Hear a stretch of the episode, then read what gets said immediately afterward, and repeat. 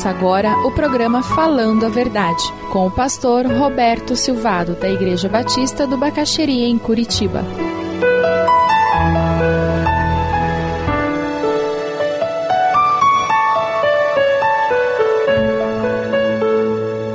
Mateus 14, a partir do versículo 22. Versículo 29, veja lá. Venha, Pedro. A experiência de fé de Pedro, se ele não duvidasse, se ele não expressasse a sua dúvida, ele não teria essa experiência.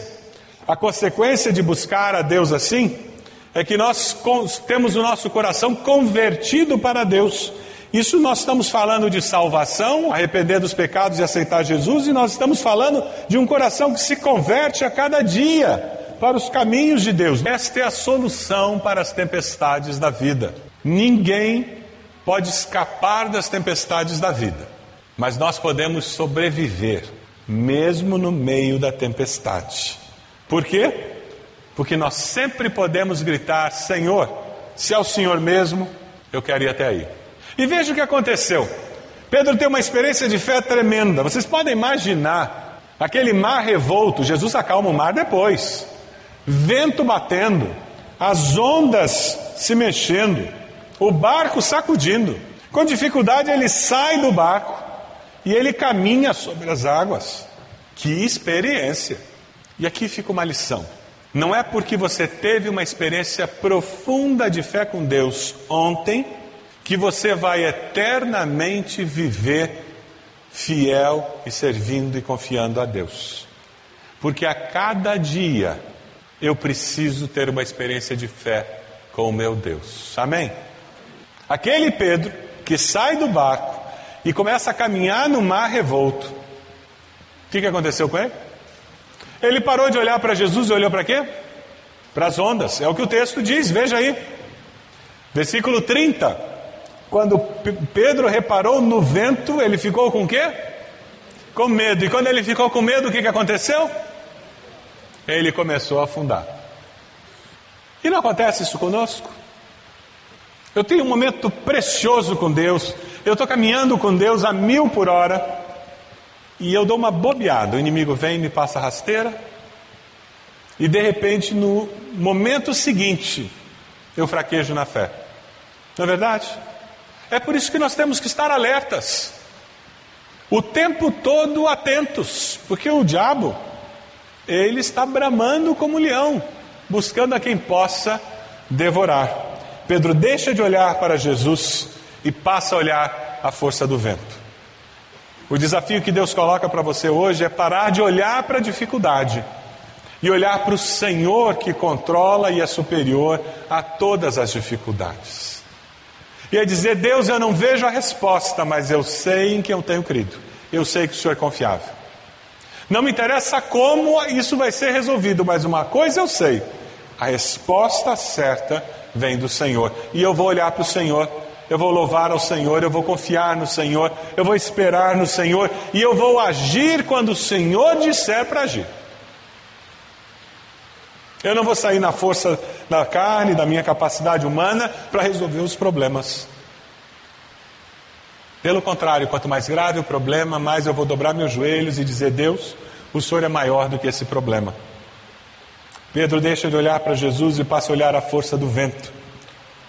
Quem sabe você está aqui hoje precisando parar de olhar para o vento e começar a olhar para o Senhor Jesus, dizendo: Eu confio no Senhor. Abra sua Bíblia em 1 Pedro 5, 6 a 10. A palavra de Deus nos mostra essas verdades e eu espero que esteja marcado na sua Bíblia, pelo menos no versículo 6 e 7.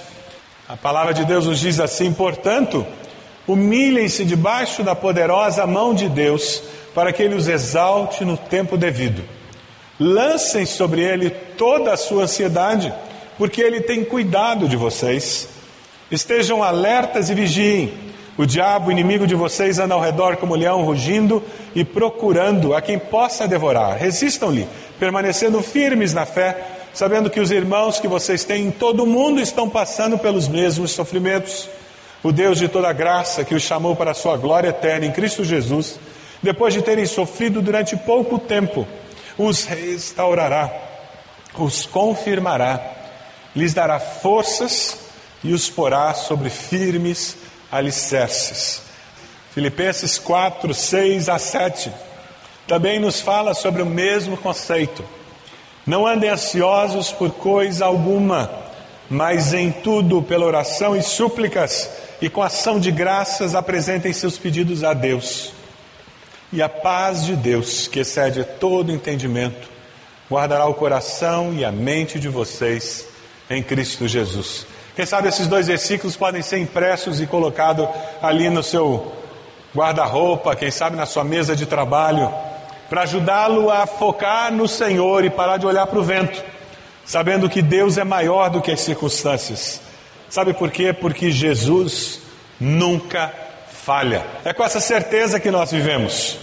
O Senhor o salvou, o Senhor mostrou o seu pecado e disse: Pedro, que falta de fé é essa? e estendeu a mão. Pedro já estava submergido. É por isso que vale a pena eu me voltar para o Senhor. E toda vez que eu estendo a minha mão e digo: Senhor, salva-me, eu sinto aquela mão firme, segurando a minha mão e dizendo: Pode vir, meu filho. Que pena que você não teve fé. Você podia ter chegado aqui caminhando sobre as águas. Mas que bom que você veio. Deus nunca finge que nós somos melhores do que nós somos, mas Ele nunca nos despreza, porque Ele é um Deus de amor. O aceitar a Jesus é reconhecer os nossos pecados, é reconhecer que eu preciso de um Salvador, é reconhecer que eu preciso de uma nova vida, é isso que é aceitar Jesus como Salvador.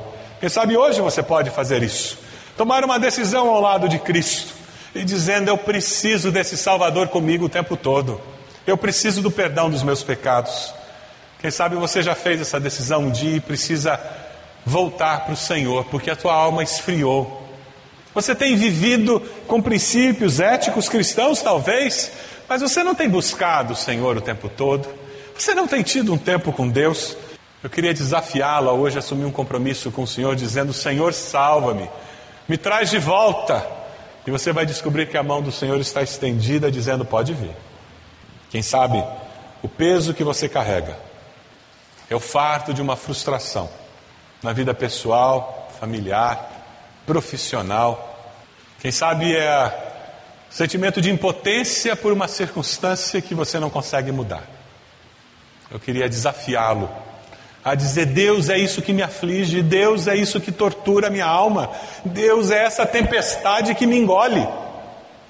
Eu queria desafiá-lo a fazer isso, a ser sincero com Deus. E se existe revolta no teu coração, coloque isso para Deus. Recentemente eu conversava com um irmão em Cristo que passa por uma turbulência tremenda, uma tempestade das piores. E ele dizia que estava brabo com Deus. E eu disse: É mesmo, mas por que brabo? Qual a razão? E aquela pessoa começou a relatar as razões pelas quais ela estava braba com Deus. E eu disse: Você sabia que Deus já sabe? E aquela pessoa ficou em silêncio. A ficha caiu. Você sabia que Deus já sabe? E Ele continua te amando do mesmo jeito. O coração dele está sofrendo com o teu coração. E o desejo dele é dizer: coragem, meu filho. No mundo tereis aflições, mas tem de bom ânimo, porque eu venci o mundo. E essa palavra de Deus para você hoje. Quando terminou tudo, quando o mar se acalmou, Pedro e Jesus entram no barco. Todos aqueles que estavam ali olhando, eles dizem verdadeiramente: Tu és o Filho de Deus. Você pode afirmar isso hoje? Verdadeiramente Jesus é o Filho de Deus? Vem até Ele com as suas dúvidas, com as suas lutas. Você vai descobrir que Ele está com a mão estendida, como estava para Pedro, dizendo: Vem cá, meu filho. Vem cá porque eu quero caminhar contigo. Deixe o Salvador te ajudar. Deixe o Salvador ajudar você. Essa é a letra de um hino antigo. Deixe o Salvador te ajudar. Você está sendo tragado pelas lutas da vida. Grite pedindo ajuda e Jesus responderá. Grite pedindo ajuda e Jesus responderá. Deixe o Salvador te ajudar. Sinceridade nos ajuda a crer no poder de Deus. porque abre a porta do nosso coração para o poder de Deus invadir o nosso ser, para o Espírito de Deus fazer uma obra renovadora, restauradora em nós. Sinceridade nos permite experimentar o poder de Deus.